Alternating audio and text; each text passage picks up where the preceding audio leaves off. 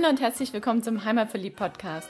Der Podcast mit den besonderen Tipps für dein Wochenende in Stuttgart, in der Umgebung und auf der Schwäbischen Alb. Hier findest du das Passende zum Abschalten, Kraft tanken, Spaß haben, für Bewegung und Entspannung und Tipps und Tricks, was du alles dafür brauchst. Wir sind Susi und Frank Reiser, deine Hosts für diese Podcast-Episode und wünschen dir viel Spaß beim Reinhören und später beim Aufstöbern des Besonderen. Für die Podcast-Episode 136 haben wir mal ein Thema mitgebracht, was wir eigentlich hätten schon lange machen können, haben wir aber nicht. Irgendwie stellen wir immer die Dinge von all den anderen Menschen vor, aber jetzt ist es endlich soweit. Wir stellen dir unser Buch Pilgererlebnis Schwäbische Alb 13 inspirierende Wochenendtouren auf Jakobswegen vor, was im April diesen Jahres jetzt auch endlich erschienen ist. Das ist unser erstes Buch, was wir geschrieben haben und darum sind wir da schon ganz schön stolz drauf. Darum weiß ich gar nicht, warum wir so lange gebraucht haben, bis wir es jetzt endlich im Podcast vorstellen. Ja, das Ganze hat sich halt auch durch die Corona-Geschichte ein bisschen verzögert. Die Erscheinungstermin vom Buch und ja, dann ging alles ein bisschen drauf und drüber. Umzogen sind wir auch noch. Ja, gab einiges zu tun in der Zeit, gerade wo das rauskam. Das Buch war da nur ein Ereignis von vielen in dem Moment. Ja, das stimmt. Und es kann sein, dass es daran liegt. Aber jetzt nutzen wir diese Podcast-Episode und stellen dir das Buch vor. Das ist nämlich ein Wanderführer. Und wie schon gesagt, es geht um Jakobswege auf der Schwäbischen Alb. Wir haben uns gedacht, wenn man mal pilgern will, dann muss man ja nicht ewig Urlaub nehmen und gleich nach Spanien fliegen, ist ja zurzeit sowieso nicht so der Bringer, sondern man geht einfach zu Hause auf der Schwäbischen Alb, vor der Haustür quasi los.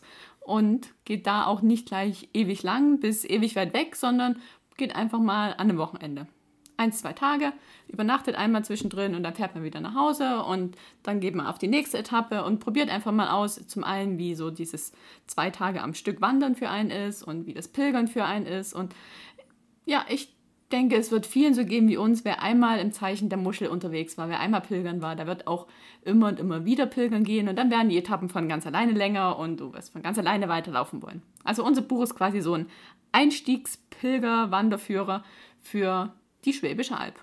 Und es ist nicht nur ein Wanderführer, sondern es hat auch noch ein bisschen ein, ich sag mal, einen Coaching-Charakter. Also wir haben zu jeder Pilgertour, die in dem Buch ist, noch eine Achtsamkeitsübung mit dazu geschrieben, wo du einfach durchgehen kannst, entweder an dem Abend, wo du übernachtest, zwischen den zwei Tagen oder dann am Sonntagabend daheim in der Badewanne, wenn du deine müden Glieder ausruhst, dann kannst du dir diese Übungen mal angucken oder du machst sie auch unterwegs. Also es sind ganz verschiedene, 13 Stück dementsprechend.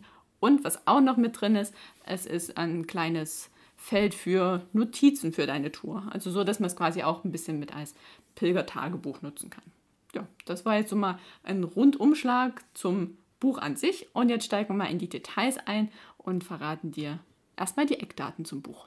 Genau, Susi hat es schon gesagt, es sind immer so Wochenendtouren. Insgesamt sind es 13 Wochenendtouren und das sind immer dann auf zwei Tage verteilt. Man kann die Touren natürlich auch an zwei anderen Tagen gehen. Es muss nicht das Wochenende sein. Aber es sind halt immer zwei Tagestouren.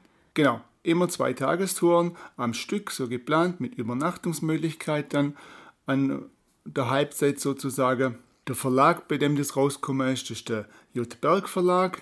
Gibt es ja viele Wanderführer vom Jüttberg Verlag, also bekannter Verlag für Wanderungen hier im Süden von Deutschland. Die Autoren sind die Susi natürlich. Und der Frank. Und meine Wenigkeit, ja. Die Seitenanzahl ist 160 Seiten. Insgesamt verteilt mit Wegbeschreibungen, Bilder, dann eben die Achtsamkeitsübungen, Platz für Notizen. Die Touren sind da immer sehr gut beschrieben.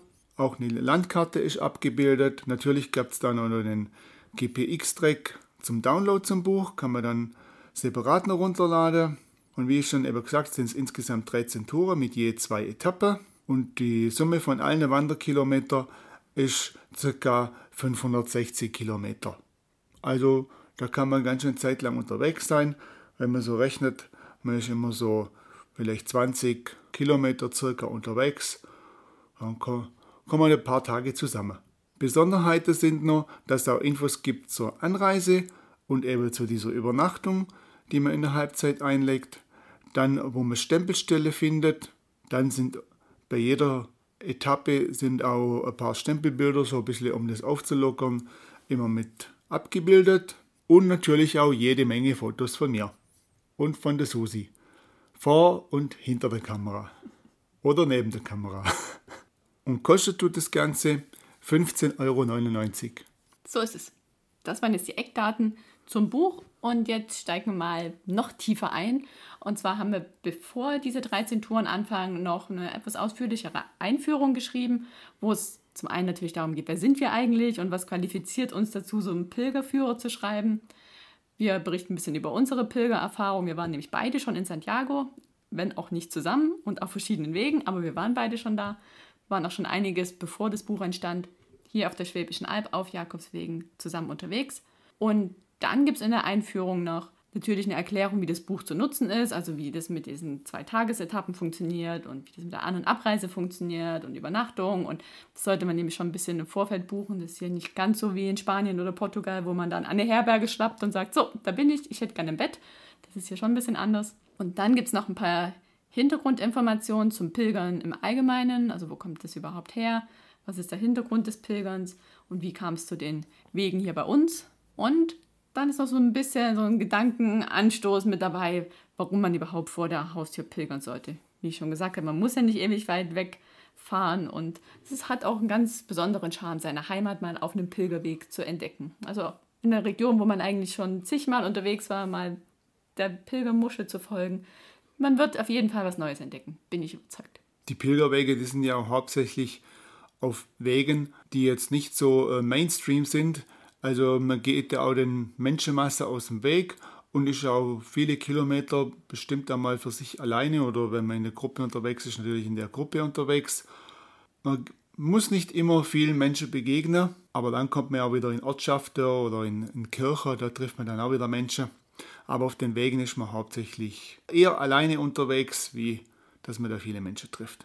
Also in der heutigen Zeit oder jetzigen Zeit auf jeden Fall auch, auch gut, den Menschenmassen aus dem Weg zu gehen. Ja, und dann habe ich noch mit aufgelistet, was man denn so in seinen Rucksack packen sollte und was man anziehen sollte und an Ausrüstung braucht. Weil auch wenn man nur zwei Tage unterwegs ist, ist man ja trotzdem eine Nacht weg. Und da kann man viel zu viel mitnehmen oder auch zu wenig, wobei ich denke, die meisten werden eher zu zu viel tendieren. Darum haben wir da eine kleine Packlistenanregung mit reingemacht, was man alles so dabei haben sollte für so eine Zweitagestour. Also am besten einfach mal alles zusammenpacken, was man mitnehmen will. Und mit der Zeit kriegt man da ja ein Gespür dafür. Aber am besten, man nimmt bloß die Hälfte immer mit von dem, was man, was man eigentlich mitnehmen will. Und dann kommt man auf ein gutes Gewicht. Das ja maximal 10% vom Körpergewicht sein soll, das Rucksackgewicht. So, und wo, wo sind denn die Tore hauptsächlich, die wir hier bei uns im Buch beschrieben haben? Weil es gibt ja sehr viele oder viele Jakobswege auf und um die Schwäbische Alb. Und wir haben eben versucht, aus jeder Region, also von der Ostalb bis runter Richtung Tuttlingen, da wo ich herkomme, da entsprechende Tore aufzunehmen. Hauptsächlich verlaufen ja auch die Wege eher am Rande von der Alp. Und darum kommt man vielleicht auch das eine oder andere Mal schon mit dem Schwarzwald in Berührung. Zum Beispiel auf dem Neckarbar Jakobusweg, da haben wir insgesamt drei Wochenendtouren drin. Das ist von, von Rottenburg bis Hüfingen. Dann natürlich auch ein Pilgerweg da, wo die Alp am höchsten ist, in Nähe von Tuttlingen oder Rottweil. Also von Rottweil dann nach Egesheim, das ist Geburtsort von meinem Vater. Dann am anderen Ende von der Alp, auf der Ostalp, von Ellwange bis nach Ulm, das sind insgesamt zwei Tore. Dann auf dem Göppinger Jakobsweg von Neresheim über Bargau, Göppingen nach Neckartalfingen, also hier in der Nähe von Nördlingen, da wo wir jetzt wohnen. Dann auf dem Tübinger Jakobsweg, das war der allererste Jakobsweg, den Susi und ich zusammengegangen sind, von Esslingen nach Tübingen, wie gerade schon gesagt, und dann von Tübingen nur nach Hechingen. Und dann, was natürlich nicht fehlen darf, ist der Hohenzollersche Jakobusweg von Hechingen nach Fähringen Stadt und von Fähringen Stadt dann nur nach Meßkirch. Also man sieht schon oder hört schon, das ist eine bunte Mischung, komplett über die ganze Alp verteilt. Manchmal geht es an Flüssen entlang, manchmal geht es über, über den Berg drüber. Es ist immer was dabei, Sonne, Schatten, man geht viel im Wald. Uns hat das sehr viel Spaß gemacht und hat uns auch viel Erholung gebracht, hier in der Nähe unterwegs zu sein und ja, die Heimat eben auf ganz andere Wege kennenzulernen, wie man es eigentlich sonst so macht, auf der Hauptwanderroute oder auch auf der Autobahn oder auf der Landstraße. Einfach mal abseits unterwegs zu sein. Und man kann die Touren übrigens auch kombinieren. Zum Beispiel, wenn man auf dem Göppinger Jakobsweg unterwegs ist und dann in Neckarteifing angekommen ist, dann könnte man zum Beispiel bei uns im Pilgerzimmer übernachten. Also einfach melden, dann holen wir dich ab, dann kannst du hier übernachten. Und dann am nächsten Tag weiterlaufen auf dem Tübinger Jakobsweg bis Tübingen und dann vielleicht weiter bis Hechingen. Und dann kann man Hechingen wieder mit dem Hohenzollerischen Jakobsweg verbinden. Also es gibt verschiedene Möglichkeiten, auch all die Touren am Stück zu laufen also jetzt vielleicht nicht ganz alle, aber einige zu kombinieren und zu sagen, ich will jetzt mal zehn Tage unterwegs sein und mache jetzt fünf Touren am Stück. Das geht auf jeden Fall.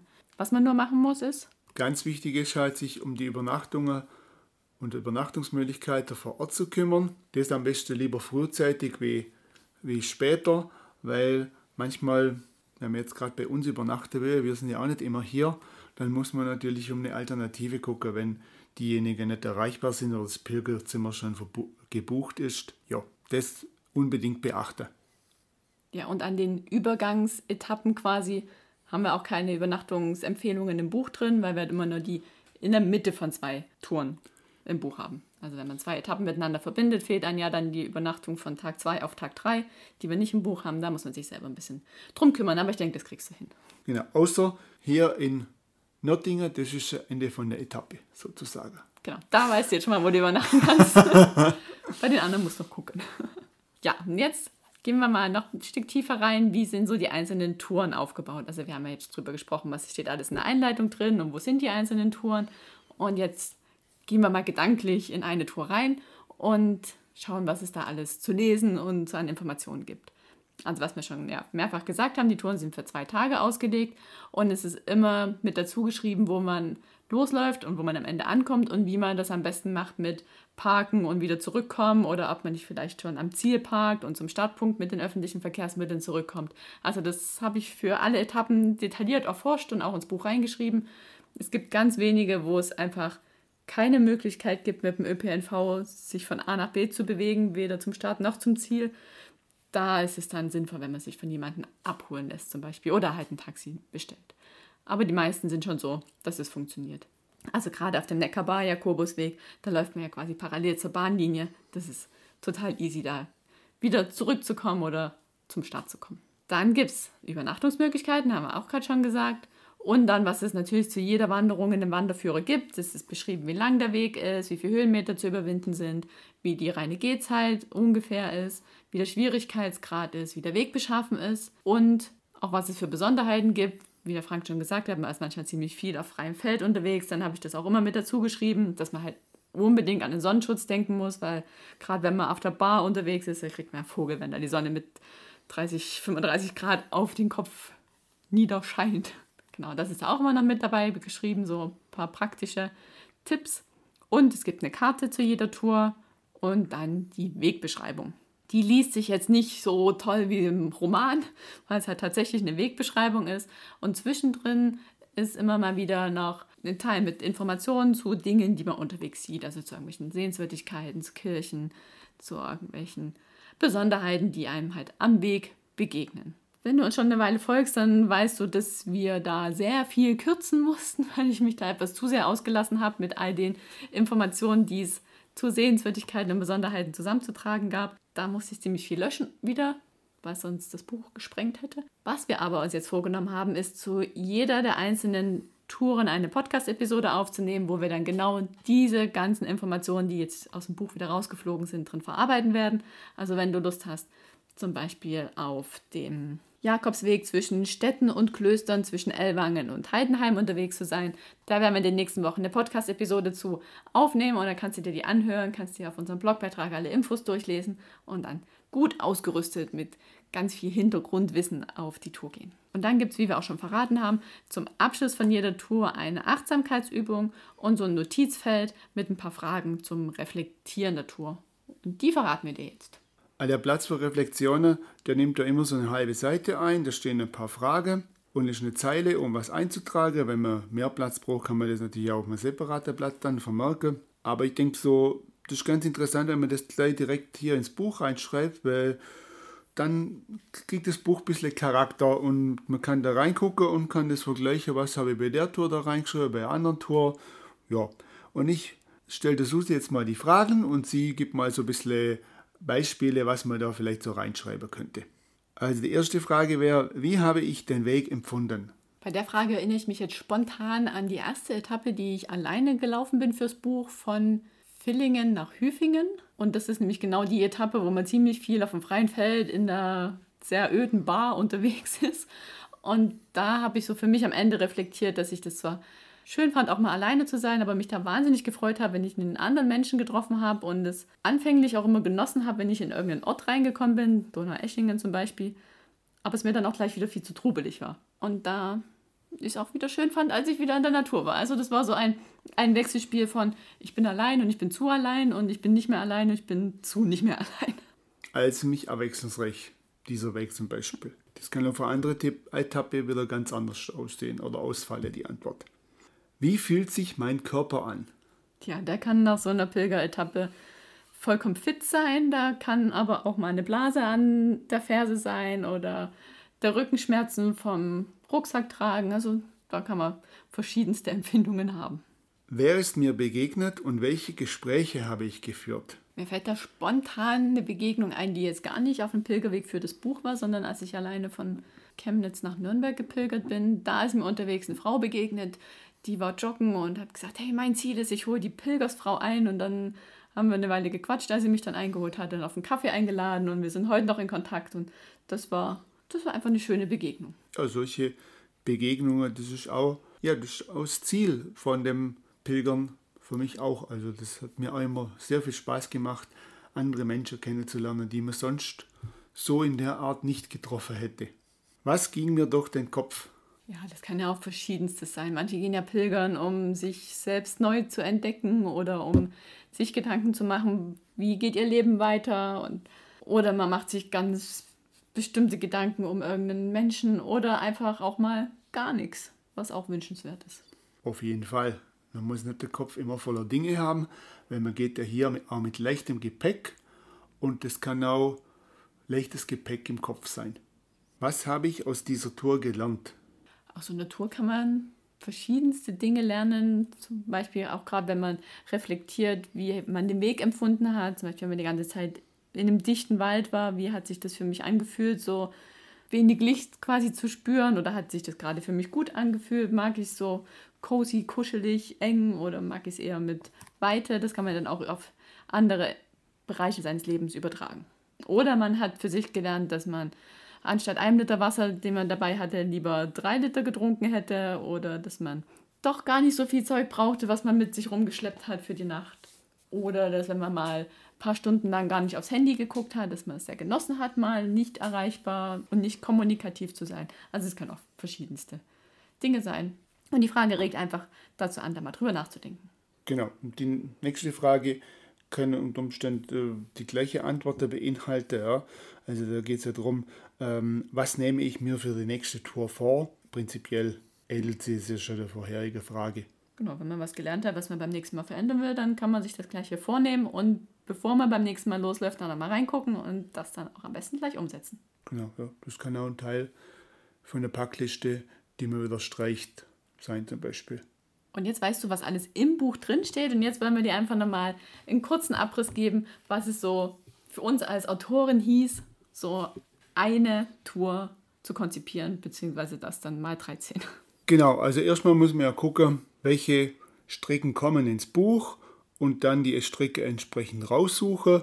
Das haben wir über verschiedenste Medien entsprechend recherchiert und geguckt, welche Strecke könnte da passen. Natürlich haben wir mehrere Etappen auch gehabt, die wir dann noch erstmal rausgestrichen haben, die dann auf eventuell noch für ein zweites Buch äh, zur Verfügung stehen. Ja, haben wir auch noch in petto sozusagen. Aber erste Aufgabe war erstmal die Strecke raussuchen und zu definieren, was kommt alles ins Buch. Genau, zu den Strecken gehörte dann noch dazu, wo läuft man los, also wie funktioniert es am besten mit der, mit der Parklogistik, was ich gerade schon angesprochen hatte.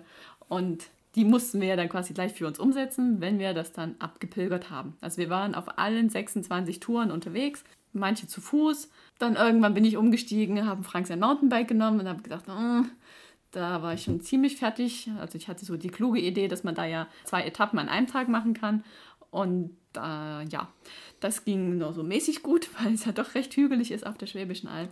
Und dann sind wir später immer noch mal wieder gelaufen oder aufs E-Bike umgestiegen. Genau, aber das mit dem Fahrrad, egal E-Bike oder normales Fahrrad, bringt nicht arg viel Zeitersparnis, zumindest für uns nicht, weil man zwischendurch immer wieder anhalten muss, äh, sich Notizen machen muss, äh, Bilder macht und überlegt, äh, passt es hier mit dem Weg oder ist es hier irgendwie doch anders, wie auch immer.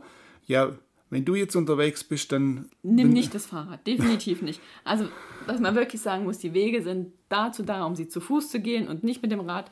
Der Vorteil, den wir halt teilweise hatten, ist, dass wir schneller wieder zurück waren. Wenn wir dann einfach auf der Straße gefahren sind, das, ich erinnere mich noch an eine Etappe, da haben wir auf, auf dem Jakobsweg, glaube ich, sieben Stunden gebraucht für eine Etappe. Also das waren nicht viele Kilometer und Rückzug eine Stunde, wo wir einfach dann auf der Straße wieder heimgeheizt sind. Also da war das Fahrrad schon von Vorteil. Aber ja, das brauchst du ja nicht. Du wirst ja eh zwei Tage am Stück laufen und somit. Fahrrad ist tabu. Ganz klare Empfehlung. Genau. Und Susi hat es schon gesagt, wir sind alle 26 Tagesetappe abgepilgert. Und da haben wir natürlich nebenher auch die GPX-Tracks aufzeichnet mit Komoot. Und Susi hat nebenher auch noch ähm, Podcast aufgenommen. Nee, was hat sie gemacht? Also ich hatte das Podcast-Mikro immer in der Hand, beziehungsweise beim Fahrradfahren am Lenker festgemacht und habe dann die Wegbeschreibung immer aufgenommen, damit ich dann immer beim Schreiben hinterher wusste, okay, hier muss ich rechts und links abbiegen, das sieht man vielleicht noch in der Karte, aber so markante Punkte oder Wegbeschaffenheitsveränderungen, das sieht man ja auf der Karte eher nicht. Darum habe ich mir das dann immer ins Mikro eingesprochen und dann all die ganzen vielen, vielen kleinen Tonspurschnipsel zum Schreiben dann wieder hergezogen, um den Weg zu beschreiben. Und ich habe dann nebenbei die Fotos gemacht von der Susi oder von der Landschaft oder von der Kirche. Ja, das hat auch entsprechend Zeit gekostet. Und wenn wir dann an die Kirche gekommen sind, dann haben wir natürlich auch noch gehofft, dass wir dann einen Pilgerstempel vorfinden. Die haben wir dann auch immer gesammelt in unserem eigenen Pilgerausweis, einfach so für uns, was Schönes. Und dann hatten wir immer noch ein weißes Blatt Papier dabei, wo wir die Stempel dann auch noch drauf gepappt haben, damit wir sie dann hinterher fürs Buch verarbeiten konnten. Und als wir dann nach der schöne Wochenendtour oder ja, wir haben ja manche unter der Woche gemacht, wieder daheim waren, dann musste man natürlich das gesprochene Wort vom Podcast-Mikro äh, runterschreiben und da eine Wegbeschreibung draus machen. Dann parallel den GPX-Track bereinigen und dann musste man natürlich auch noch die Fotos alle erstmal von der Kamera runterziehen, bearbeiten und dann aus der Vielzahl an gemachten Fotos noch die paar Fotos auswählen, die dann ins Buch reinkommen sollten. Ich will wissen, wer da so viele Fotos gemacht hat. Ich möchte wissen, wer sie alle gesichtet hat und bearbeitet. Und dann hat man natürlich beim Pilgern festgestellt, dass da das eine oder andere noch sehenswerte am Rand ist, wo man auch noch ein bisschen was darüber berichten könnte oder was interessant sein könnte für, für euch Leser. Und das muss man noch mal ein bisschen recherchieren, weil das steht dann auch nicht immer unbedingt an der Erklärtafel dabei. Und das haben wir dann auch mit ins Buch gepackt. Oder, wie Susi ja vorher schon gesagt hat, sind da auch viele äh, Worte noch hinter runtergefallen, weil die eben zu viel waren. Und das packen wir dann eben in diese Podcast-Episode rein, die dann demnächst rauskommt. Dann mussten die Stempel von dem weißen Papier noch eingescannt werden und auch wieder bearbeitet, sodass sie mit ins Buch rein konnten. Und dann hat sich Ebbe Susi nur diese Achtsamkeitsübungen ausdenkt und überlegt, was könnte da passend sein für die entsprechende Tour und dass man da ein bisschen inspiriert wird, sich da Gedanken darüber zu machen, was denn so los war. Das haben wir ja vorher schon so besprochen. Und wenn dann alles fertig war für eine Tour, dann hieß es noch ein Teaser schreiben und eine blumige Überschrift finden. Das war meine Aufgabe. Ich bin der blumige Überschriften-Ausdenker. Ich finde es hier gut gelungen. Und dann natürlich schreiben, schreiben, kürzen, kürzen schreiben, korrigieren, wieder schreiben, nochmal korrigieren. Lesen. Ja, hat eine Weile gedauert, bis es dann fertig war, aber jetzt sind wir voll in Übung und für unser zweites Buch geht es alles viel einfacher von der Hand. Ja, klar. Doch, wird schon. So, und wenn du jetzt Lust hast auf dieses Buch, dann willst du es ja vielleicht auch kaufen. Genau, das kannst du natürlich in jedem Buchladen tun und wir waren auch schon einige Buchläden drin. Da war das Buch auch vorrätig. Im Schaufenster haben wir es jetzt noch nicht unbedingt gesehen. Da müssen wir ein bisschen nacharbeiten, dass sie das auch mal ins Schaufenster reinlegen. Natürlich kannst du auch in der Online-Shops erwerben und natürlich auch bei Amazon. Das muss dann auch jeder für sich entscheiden, wo er das kaufen will. Bei uns kannst du natürlich auch erwerben.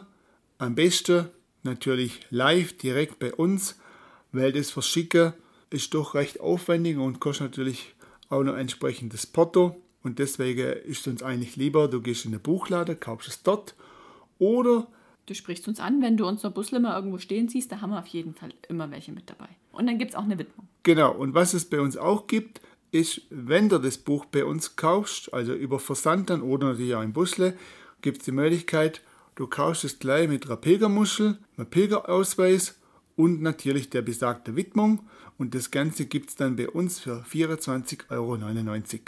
Inklusive Versand. Inklusive Versand oder live am Busle. Dann natürlich nicht für 24,99. Da sind ja, wie gesagt, die Versandkosten schon dabei. Wir haben uns einfach dafür entschieden, dass wir das reine Buch einfach nicht verschicken wollen, weil da können wir eh mit Amazon und Co. nicht mithalten. Du müsstest immer mehr bezahlen bei uns, weil halt das Porto noch dazu kommt.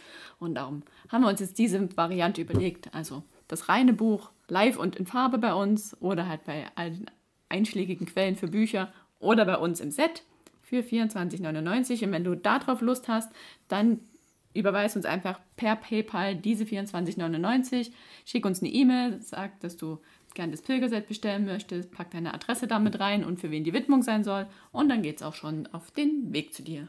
So, und wir hatten ja auch schon angekündigt, dass wir geführte Pilgertouren machen werden. Eine davon, die wäre dieses Jahr im Mai gewesen, aber die muss man dann eben Corona-bedingt verschieben.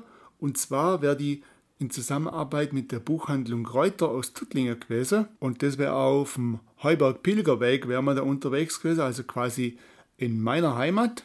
Und das haben wir dann jetzt leider auf nächstes Jahr verschoben, auf also 2021. Aber das wird auf jeden Fall stattfinden.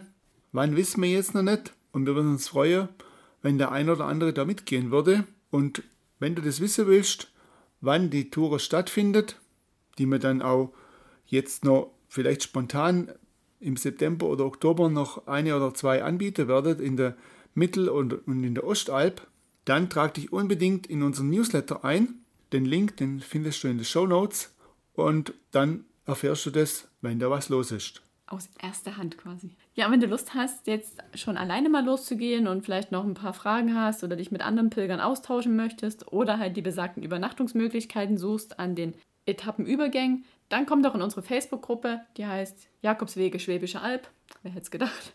Und dort kannst du dich dann mit den anderen austauschen und all deine Fragen stellen und auch uns Fragen stellen. Uns kannst du natürlich auch einfach so schreiben, per E-Mail an kontakt.heimat-verliebt.de oder auf Facebook oder Instagram anschreiben. Also ich denke, uns findet man überall und scheu dich nicht, Fragen zu stellen.